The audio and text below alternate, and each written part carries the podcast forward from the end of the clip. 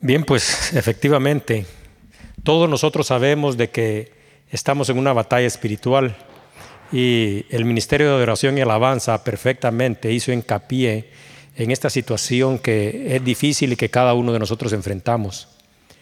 Eh, en el año de 1812 eh, cuenta una historia de que un hombre eh, llamado Francis Scott Key, dice de que fue encerrado en un barco. Eh, y durante este encierro, esta persona está observando, porque está una batalla sucediendo, y es la batalla de Estados Unidos, está peleando contra Inglaterra. Entonces dice que este hombre está observando todo desde el barco donde está encerrado y piensa eh, que no habrá quizás ninguna esperanza porque los buques ingleses están atacando despiadadamente a los Estados Unidos. Pero dice de que para su sorpresa, al siguiente día, dice, cuando empieza a amanecer con los primeros rayos del sol, dice de que empieza a ver ondeando la bandera de los Estados Unidos. Y dice de que eso lo inspiró a él para que en el año de 1814 escribir el himno de los Estados Unidos, donde dice, oh, puedes ver, dice, con los primeros rayos del alba, ver ondear la bandera de las rayas y de las estrellas. Y les cuento esta historia porque es fácil de entender tal vez de esta manera que nosotros a veces también estamos en una batalla espiritual tan fuerte y tan grande y sentimos que las batallas son tan fuertes y el ataque del enemigo es tan fuerte que creemos que no tenemos la capacidad de resistir. Pero finalmente nos levantamos y estamos aquí porque nosotros servimos a un Dios grande, fuerte y poderoso. Bien, pues eh, quiero darles las gracias por unirse a nosotros, Calvary Latinos Nampa, a las familias que están representados y a todas las personas que se unen a nosotros a través de las redes sociales. Eh, queremos pedirles a todas aquellas personas que se unen a nosotros a través de las redes sociales hoy o durante la semana, que si pueden compartir nuestras publicaciones, pueden etiquetar a alguien o pueden compartir el enlace eh, eh, con aquellos que quizás no conocen a Jesucristo como su Salvador. Y también esta es una forma de exhortar a todos aquellos que se han alejado de Dios y los queremos animar para que no se rindan, recordando que fiel y bueno es Dios y también con aquellas personas que seguimos perseverando a pesar de las circunstancias, queremos que este mensaje sea compartido con el propósito de saber, de recordar de que el día del Señor se acerca. Aquí en los Estados Unidos, en una ciudad que era bastante grande, dice de que frente a la universidad del pueblo había una iglesia cristiana y esta iglesia cristiana era una iglesia cristiana bastante conservadora. Y dice que toda la gente que asistía a esta iglesia siempre llegaba vestida de etiqueta. Ellos miraban la necesidad evidente de Dios en todos los estudiantes y ellos querían desarrollar un programa para poder alcanzar a todos aquellos estudiantes universitarios que estaban frente a ellos. Pero aunque se preguntaban cómo debían de hacerlo, nunca encontraban la forma. Dice de que un día, unos minutos después de haber iniciado el servicio, dice de que un joven, un joven universitario brillante y perpicaz, perpicaz quiere decir una persona que es capaz de darse cuenta de detalles que pasan inadvertidos para otros, pues dice de que este joven, un joven eh, brillante y perpicaz, entra a la iglesia. Todas las personas están elegantemente vestidas y este joven universitario decide entrar sin zapatos, con pantalón de lona, con camisa y todo, con una playera y todo despeinado. Dice de que empieza a caminar por el pasillo buscando un lugar donde sentarse. La iglesia estaba completamente llena y él no encuentra un lugar. Entonces, toda la gente que le está observando empieza a estar totalmente incómoda, pero no dice absolutamente nada. Entonces, el joven, como no encuentra dónde sentarse, dice que continúa avanzando hasta llegar enfrente y se da cuenta que no hay ningún lugar disponible. Así que sin zapatos, despeinado, con pantalón de mezclilla y con playera, decide sentarse en la alfombra. Ahora sí, toda la gente en la iglesia está realmente incómoda y la tensión es algo que se puede sentir hasta en el aire. En el momento que el joven se sienta, dice de que el pastor de la iglesia se detiene por un momento y se da cuenta que desde la parte de atrás de la iglesia un diácono avanza muy despacio por el pasillo tratando de llegar a donde está sentado el joven. El diácono es un hombre como de unos 80 años, tiene su pelo gris, está vestido de etiqueta como todos los que están ahí y todos saben que es un hombre muy cortés, un hombre muy digno y sobre todo muy espiritual. Este hombre va caminando con su bastón en la mano y mientras avanzan, todos se dicen a sí mismo que no pueden culparlo por lo que va a hacer, sabiendo que no se puede esperar que un hombre de su edad y en su posición pueda entender a un joven universitario sentado en el piso. Dice de que el anciano tarda mucho tiempo en llegar hasta el frente y toda la iglesia está en silencio y todos tienen los ojos puestos en él. El pastor se ha detenido y espera que el diácono haga lo que tenía que hacer. Todos miran al anciano y dice que el anciano llega a donde está el joven y suelta su bastón y con gran dificultad se sienta cerca del joven y comienza a adorar junto con él. Todos ahora están muy emocionados. Y cuando el pastor retoma el control del servicio, le dice a todos, lo que estoy a punto de compartir quizás muchos no lo recordarán, pero lo que ustedes acaban de ver nunca lo olvidarán. Es necesario que cada uno de nosotros tenga cuidado cómo puede vivir su propia vida, porque si nosotros realmente permitiéramos que el Espíritu Santo sea el que la guíe, entonces nosotros seríamos capaces de llevar a cabo actos como este. Ustedes quizás podrían ser la única persona que algunos puedan conocer para que los traigan a Cristo. Entonces, es necesario que nosotros realmente estemos guiados por el Espíritu de Dios, porque si nosotros no tenemos el Espíritu de Dios, entonces nosotros quizás vamos a actuar de la manera en la que todos habíamos pensado que el diácono iba a actuar desde el principio.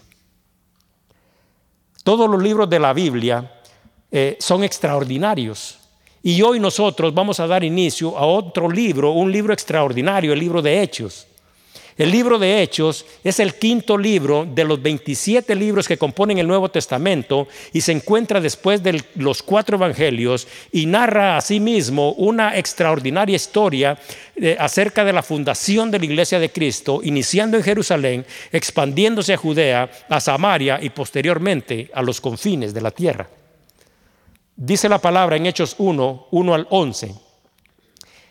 En el primer tratado, oh Teófilo, hablé acerca de todas las cosas que Jesús comenzó a hacer y enseñar, hasta el día en que fue recibido arriba, después de haber dado mandamiento por el Espíritu Santo a los apóstoles que había escogido, a quienes también después de haber padecido se presentó vivo con muchas pruebas indubitables, apareciéndoseles durante cuarenta días y hablándoles acerca del reino de Dios y estando juntos les mandó que no se fueran de Jerusalén, sino que esperasen la promesa del Padre, la cual les dijo, oíste de mí.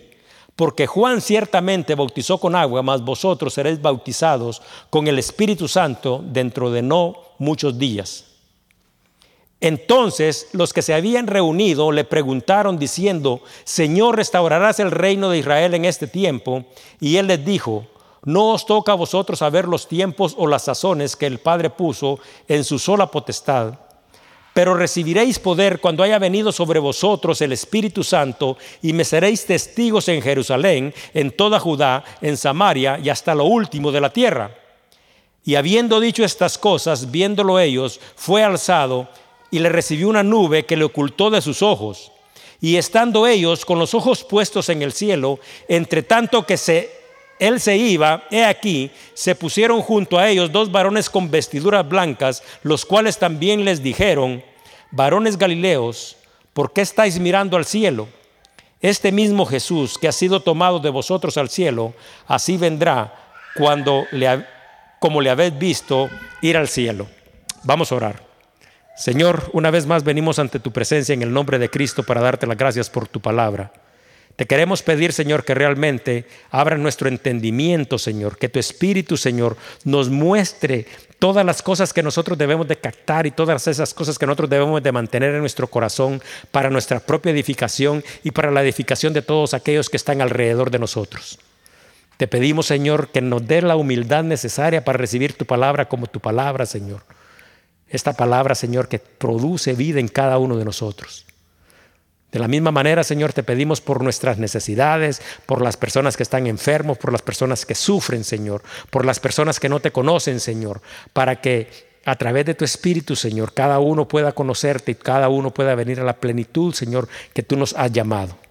Te pido que tu Santo Espíritu se mueva en este lugar, Señor, y gracias una vez más, Señor, porque nos da la oportunidad de estar aquí, porque nos das el don de la vida, Señor, y porque nos has permitido, Señor, a pesar de las circunstancias, estar así como la historia que contamos al principio, de pie, sabiendo que nosotros servimos a un Dios grande, fuerte y poderoso.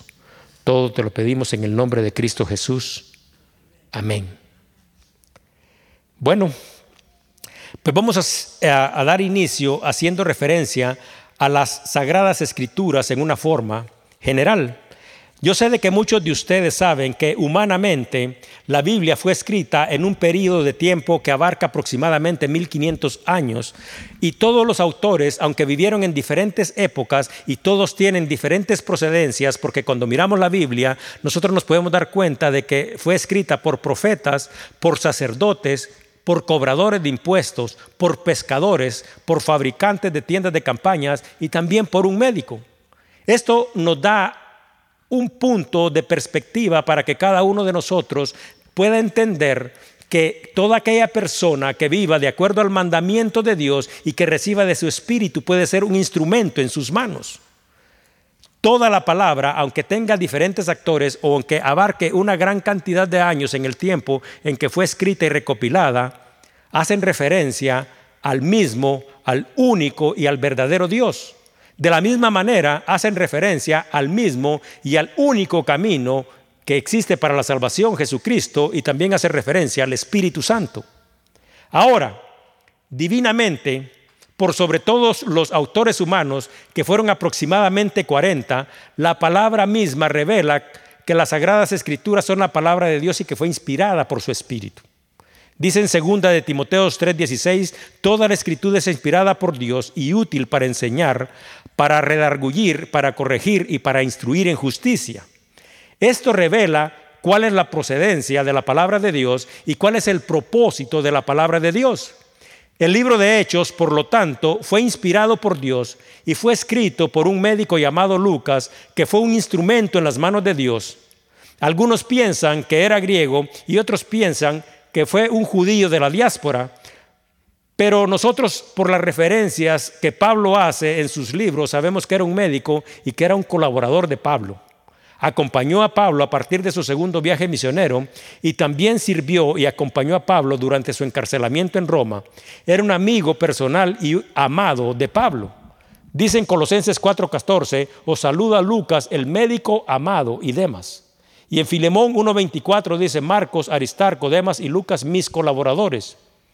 Y aunque a lo largo de la historia no se pudieron conservar los datos que permitan precisar la fecha y el lugar de la composición de este libro, muchos piensan que fue publicado unos 25 años después de la muerte de Pablo. Por lo tanto, la fecha es aproximada en los años 80. Lucas, también inspirado por el Espíritu Santo, escribió el Evangelio de Lucas. Y el Evangelio de Lucas tiene el mismo destinatario que el libro de Hechos. Cuando observamos, por ejemplo, en Lucas 1, 3, 4 dice, me ha parecido también a mí, después de haber investigado con diligencia todas las cosas desde su origen, escribírtelas por orden, oh excelentísimo Teófilo, para que conozcáis bien la verdad de las cosas en las cuales ha sido instruido. Y el libro de Hechos, cuando leemos el primer versículo, dice, en el primer tratado, oh Teófilo, hablé acerca de todas las cosas que Jesús comenzó a hacer y enseñar. El libro de Hechos también continúa donde termina el Evangelio de Lucas, Porque el Evangelio de Lucas dice en el capítulo 24, en el versículo 49, He aquí, yo enviaré la promesa de mi Padre sobre vosotros, pero quedaos vosotros en la ciudad de Jerusalén hasta que seáis investidos de poder desde lo alto. Y el libro de Hechos 1, 4 y 5 dice, y estando juntos les mandó que, se, que no se fueran de Jerusalén, sino que esperasen la promesa del Padre, la cual les dijo, oíste de mí, porque Juan ciertamente os bautizó con agua, mas vosotros seréis bautizados con el Espíritu Santo dentro de no muchos días. Y el final del, del, Evangelio de Lucas dice, y lo sacó fuera hasta Betania, y alzando sus manos los bendijo, y aconteció que bendiciéndolos se separó de ellos y fue llevado hacia el cielo. Y el libro de Hechos, en el capítulo 1, en el versículo 9 y 11, dice, y habiendo dicho estas cosas, viéndolo ellos, fue alzado y le recibió una nube que le ocultó de sus ojos, y estando ellos con los ojos puestos en el cielo, entre tanto que él se iba, he aquí, se pusieron junto a ellos dos varones con vestiduras blancas, los cuales también le dijeron, varones galileos, ¿por qué estás mirando al cielo? Este mismo Jesús que ha sido tomado de vosotros al cielo, así vendrá como le habéis visto ir al cielo. Ahora, ya habiendo, dando estos eh, acontecimientos históricos y de la misma manera eh, entendiendo de que el libro de Hechos es prácticamente una continuación del Evangelio de Lucas, vamos a dar inicio a nuestro estudio y empezaremos en el versículo 1 porque profundizaremos en cada uno de estos versículos, porque cada uno de estos versículos son ricos y son bastante instructivos y son edificantes para la vida de cada uno de nosotros. Entonces el versículo 1 dice, en el primer tratado, oh Teófilo, hablé acerca de todas las cosas que Jesús comenzó a hacer y enseñar. Bueno, el primer tratado, como ya dijimos, se refiere al Evangelio de Lucas. Y cuando dice, oh Teófilo, el libro de Hechos tiene el mismo destinatario, como lo hemos explicado, que es Teófilo. Y Teófilo, aunque no hay tantas referencias históricas acerca de quién era, eh, por lo tanto no vamos a hacer ninguna referencia acerca de ello, vamos a dar nada más el significado de su nombre. Y Teófilo significa amigo de Dios. De la tal manera que si nosotros suplantáramos esto, podríamos decir, oh amigo de Dios, hablaré acerca de todas las cosas que Jesús comenzó a hacer y a enseñar. Ahora, pero cuando miramos en contexto, porque cada una de las palabras que están aquí tienen exactamente una posición que ha sido puesta ahí, no por casualidad, sino que ha sido puesta por el Espíritu Santo, revela cada una de estas palabras una enseñanza muy importante. Porque dice las cosas que Jesús comenzó a hacer y enseñar. Y todos nosotros que sabemos quién es Jesús, sabemos que es Dios con cada uno de nosotros. Entonces está diciendo todas las cosas que Dios empezó a enseñar. Ahora, comenzar, todos nosotros sabemos también que es un punto de partida donde se inicia una cosa. Y hacer es llevar a cabo una tarea y enseñar es comunicar conocimiento, habilidades o hábitos a una persona que no los posee.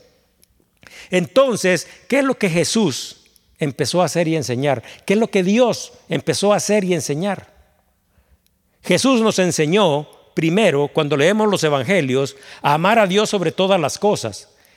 Pero no se puede decir tan simple de esa manera, porque amar a Dios sobre todas las cosas requiere una relación personal con Dios, requiere un cambio de prioridades, requiere obediencia y todas las personas que tienen a Dios en el lugar que le corresponde en su vida vivirán de acuerdo al propósito de Dios.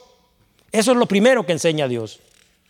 Ahora, también de la misma manera Jesús nos enseñó a amar amar a todos los demás como nos amamos a nosotros mismos. Y tampoco se puede decir de una forma tan rápida y tan ligera, porque amar a otros de esta manera significa que nosotros también como hijos de Dios debemos de tener un interés que es verdadero por el bienestar de los demás.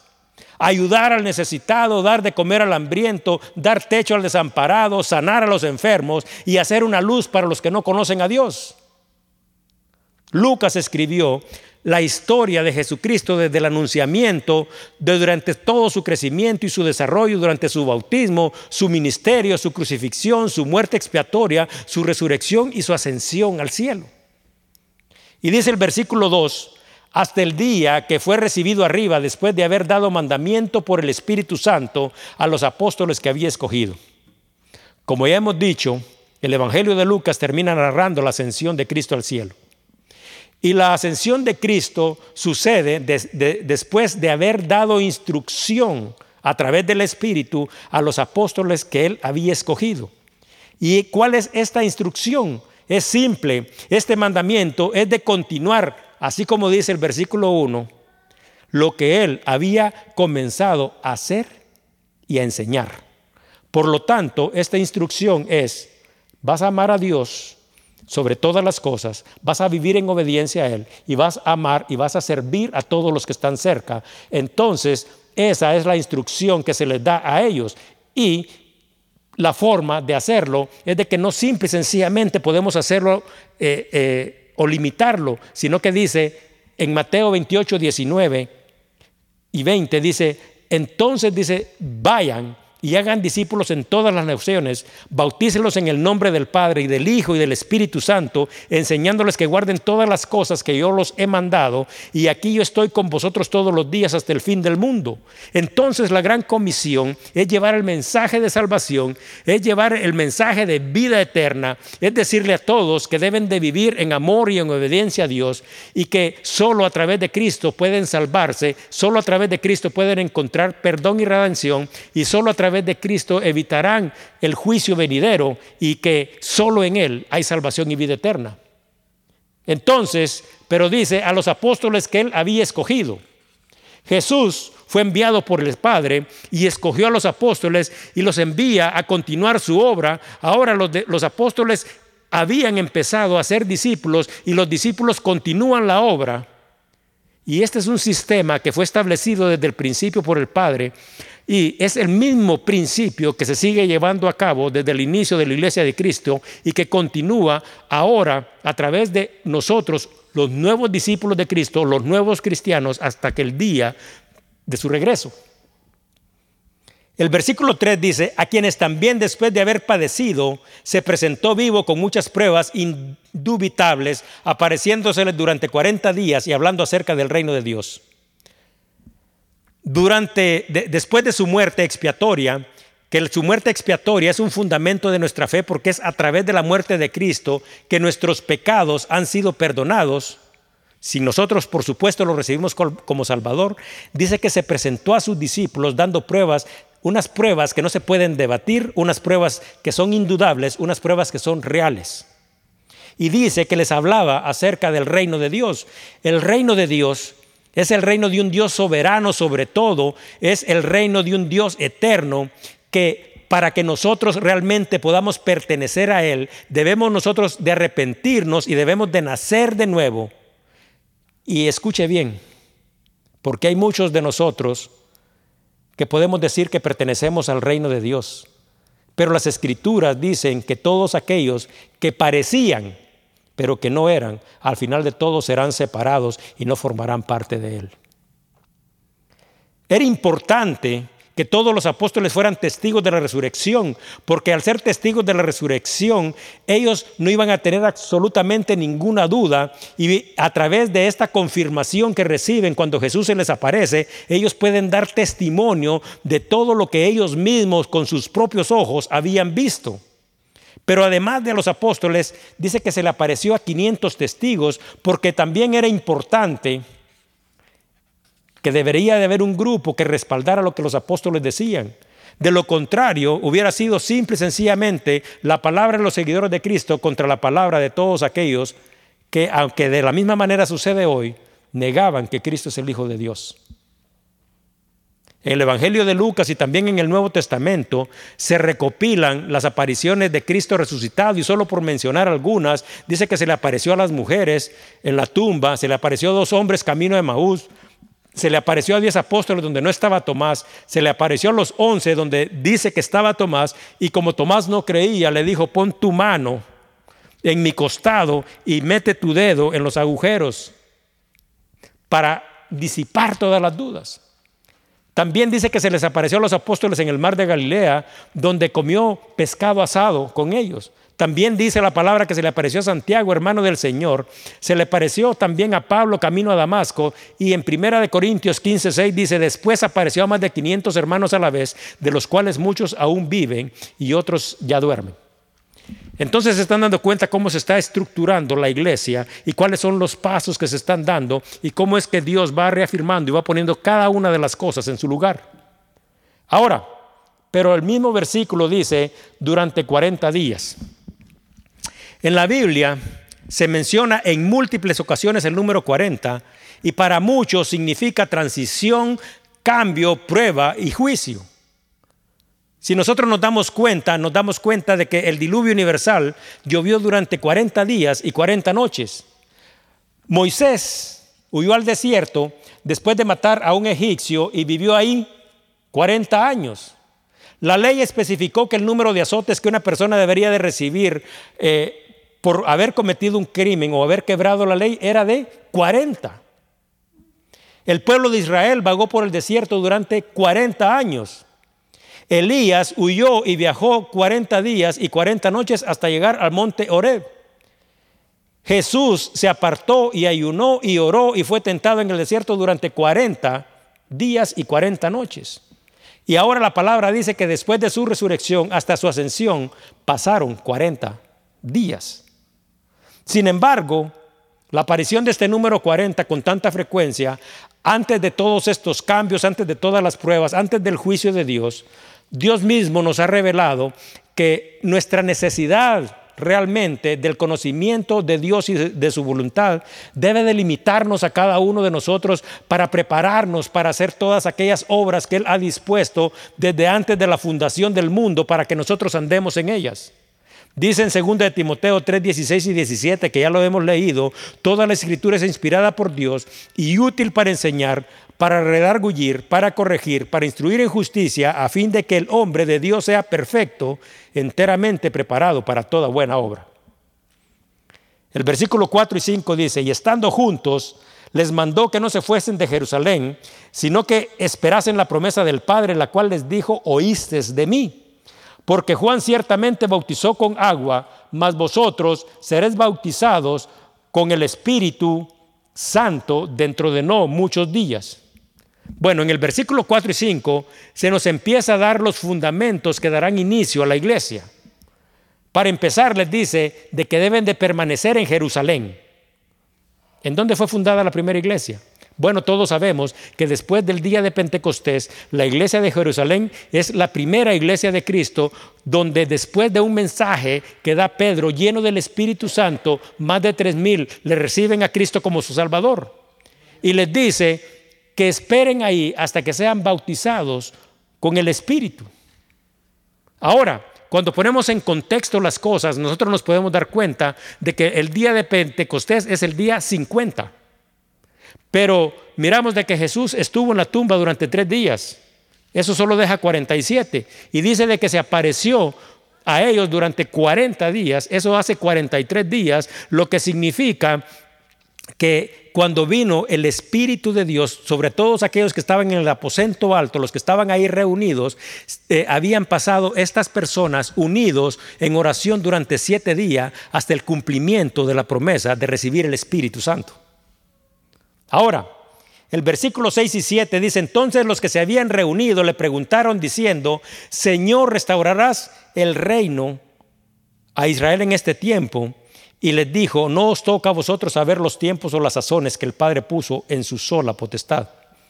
Bueno, escuche bien porque es que sabe que los apóstoles habían recibido las enseñanzas de parte del mejor maestro que ha existido pero no habían entendido perfectamente el mensaje, no habían entendido perfectamente la enseñanza y todos nosotros sabemos de que Israel es el pueblo escogido de Dios y que nosotros a través de Cristo hemos sido bendecidos y ahora nosotros somos parte del pueblo escogido porque ahora nosotros hemos sido hechos hijos y somos uno mismo y somos también herederos de la promesa. Eso es lo que dice el libro de Efesios en el capítulo 2.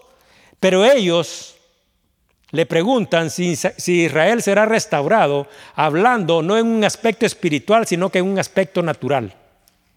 Y él le responde que Israel será restaurado en el tiempo que Dios ha dispuesto, pero que a ellos no les corresponde, ni a nadie le corresponde saber los tiempos, las circunstancias y las condiciones en las cuales sucederá, porque eso es una decisión que solo le corresponde al Padre, quien es soberano y tiene la potestad sobre todas las cosas. Entonces, después de decirle, ¿saben qué?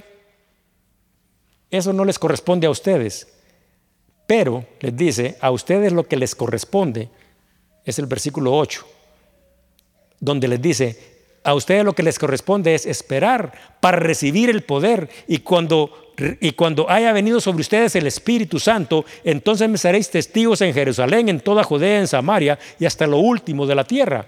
¿Qué es lo que significa? Sí, Israel será restaurado, pero ahorita hay una tarea que hacer. Hay gente que debe de ser salvada, hay gente que debe de saber eh, que, que hay esperanza, hay gente que debe de saber que hay un camino y yo los he escogido a ustedes y les daré poder a través del Espíritu para que ustedes lleven a cabo esta tarea.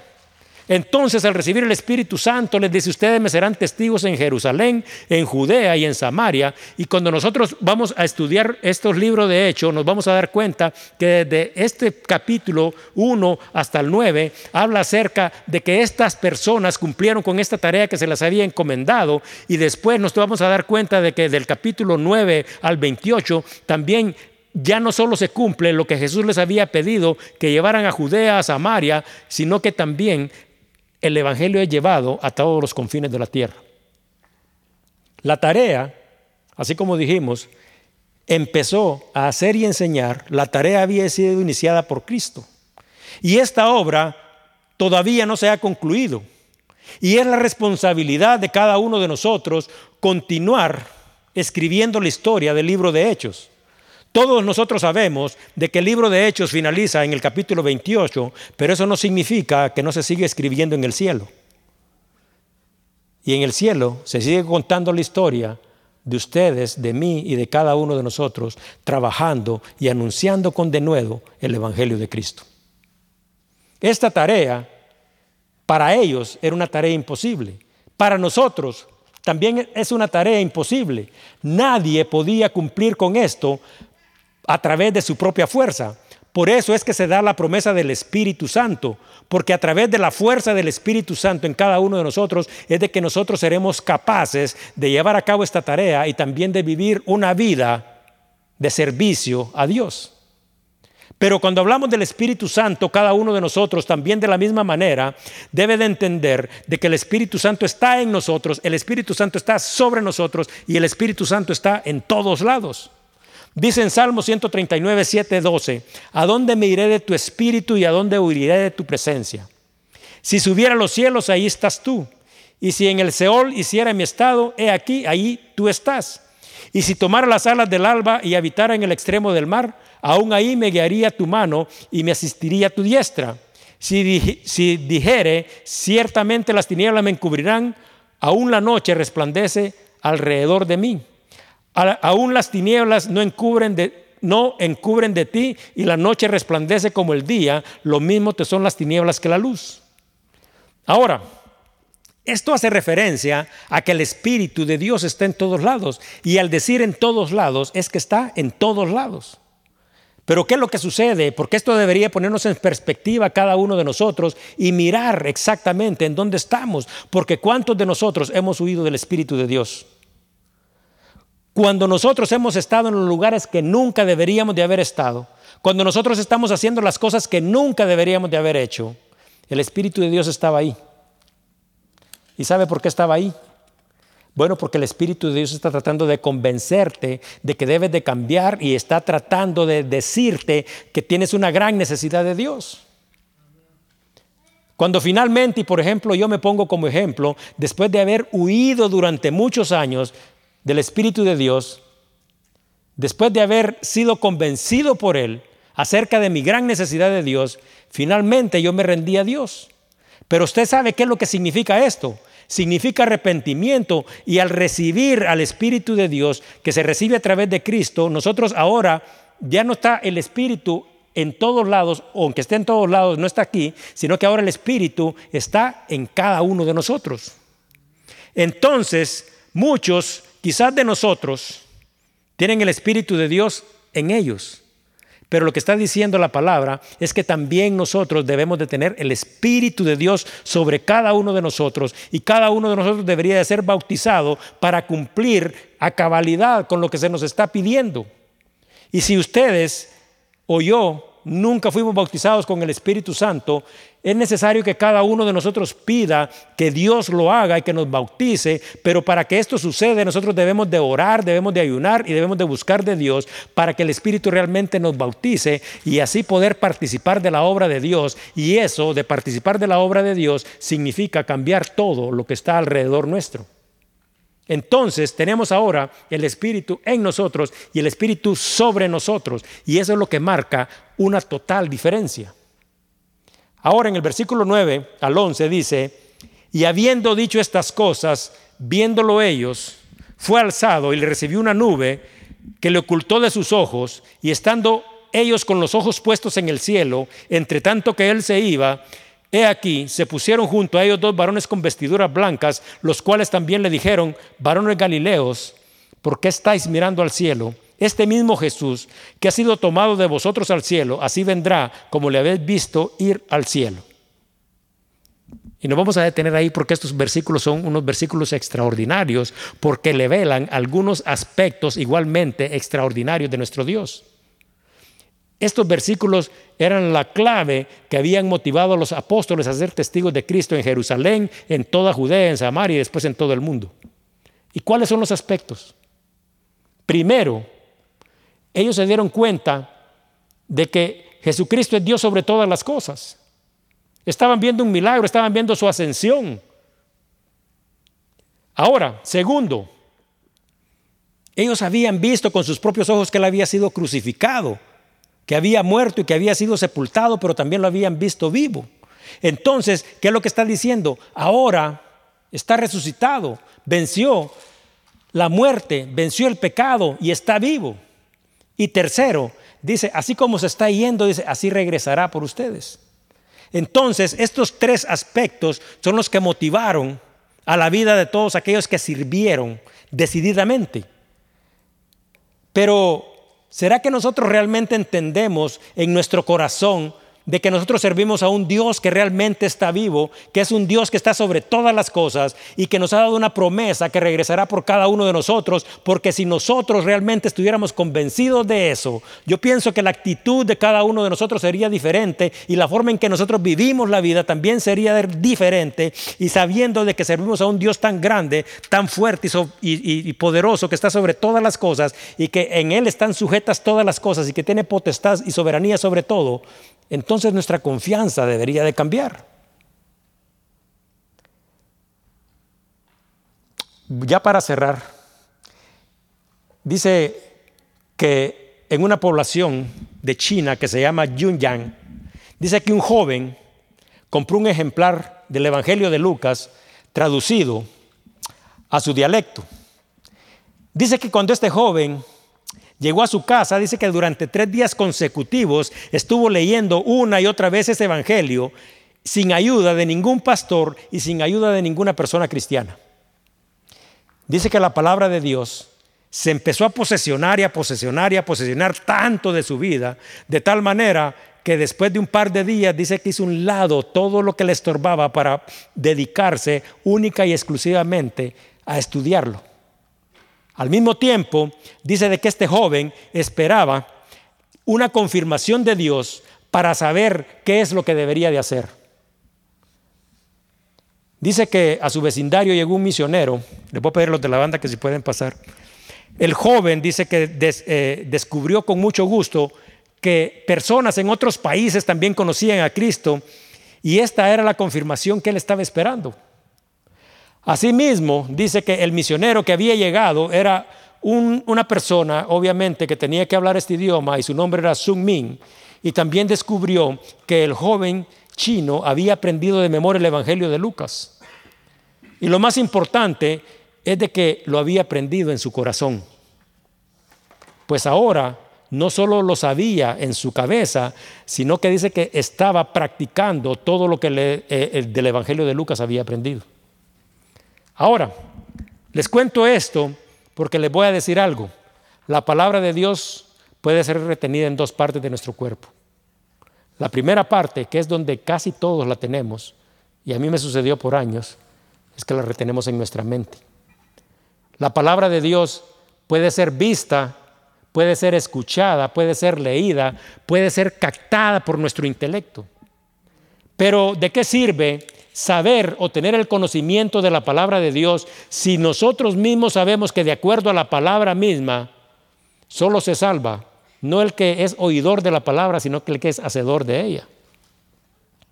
La segunda parte donde nosotros podemos tener la palabra de Dios es en nuestro corazón. Pero para poder llegar ahí, además de conocer la palabra, debemos de recibirla en nuestro corazón. Entonces la palabra producirá vida en cada uno de nosotros. Nosotros no es suficiente saber la palabra de Dios y no tenerla en el corazón. O sirve eso o aprovecha de algo. Tampoco podemos decir que tenemos un gran corazón para Dios y ni siquiera conocer su palabra. Esto no nos hace a nosotros cristianos verdaderos.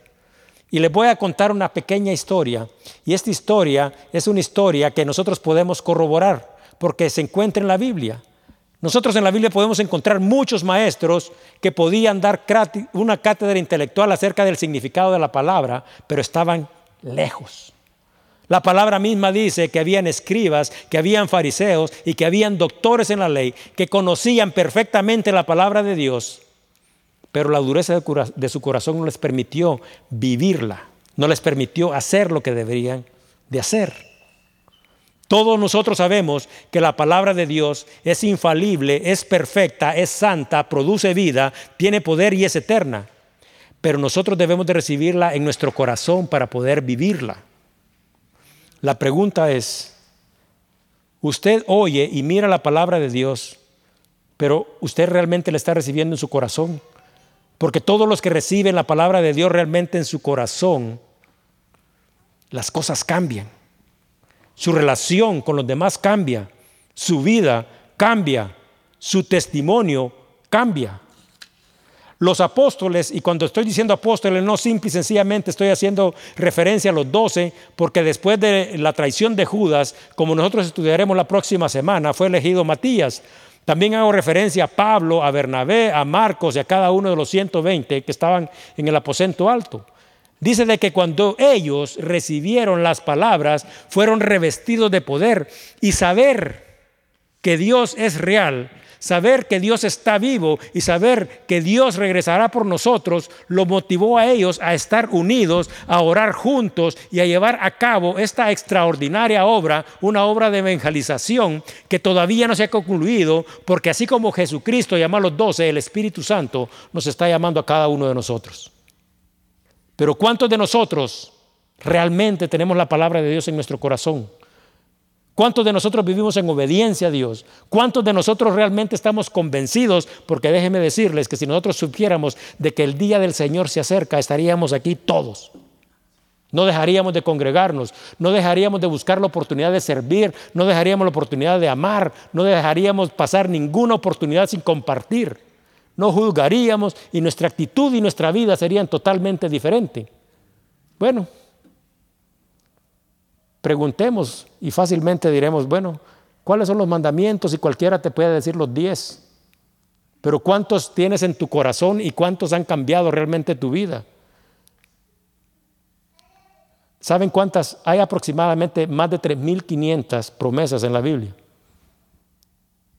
Y todos estamos preparados para recibir las promesas de Dios, pero la promesa de Dios tiene una condición que dice la misma palabra, que es un sí y un amén. Sí es vivir de acuerdo a la obediencia de Dios y el amén es esperar en Dios. Pero de todas las cosas que se nos dicen, ¿cuántas son las cosas que nosotros realmente estamos haciendo? Porque sería evidente que las cosas serían diferentes en nuestra casa, en nuestro trabajo, en la iglesia y en todos los lugares que nosotros nos encontramos. Les voy a pedirte, por favor, recapaciten un poquito en esto y acuérdense de que la palabra de Dios para que sea efectiva, no solo debemos de saberla y conocerla, sino que tenerla en nuestro corazón. La Biblia tiene muchas páginas, pero si usted sabe que Dios lo amó de tal manera que se entregó por usted mismo, pero si usted sabe de que por el poder de Dios, Él fue levantado al tercer día y está vivo y resucitó y que intercede por nosotros. Pero si usted sabe que viviendo en amor y en obediencia a Él y a su mandamiento, usted alcanzará la plenitud y la vida eterna. Y si usted no apaga el Espíritu dentro de usted y usted vive una vida que glorifica a Dios en todas las cosas que hace, bueno, es importante saber y conocer todas las demás cosas, pero con estas podríamos empezar a dar pasos grandes que transformarán la vida de cada uno de nosotros. Ahora, antes de terminar, quiero hacer un llamado para las personas que están aquí, para aquellos que quizás se han alejado, para aquellas personas que están a través de las redes sociales, eh, que no conocen a Dios o que no han rendido su vida a Cristo. Quiero pedirles de que si usted quiere, hoy puede hacer una decisión y puede permitir que el Espíritu de Dios venga a su vida. También vamos a orar ahorita al final de nuestro servicio por la restauración de Israel, para que en el tiempo y en las sazones y en la potestad del Padre sea restablecido, no naturalmente, sino que espiritualmente, porque la venda debe de ser quitada de sus ojos y ellos deben de reconocer a Cristo como el Hijo de Dios y como el enviado de Dios.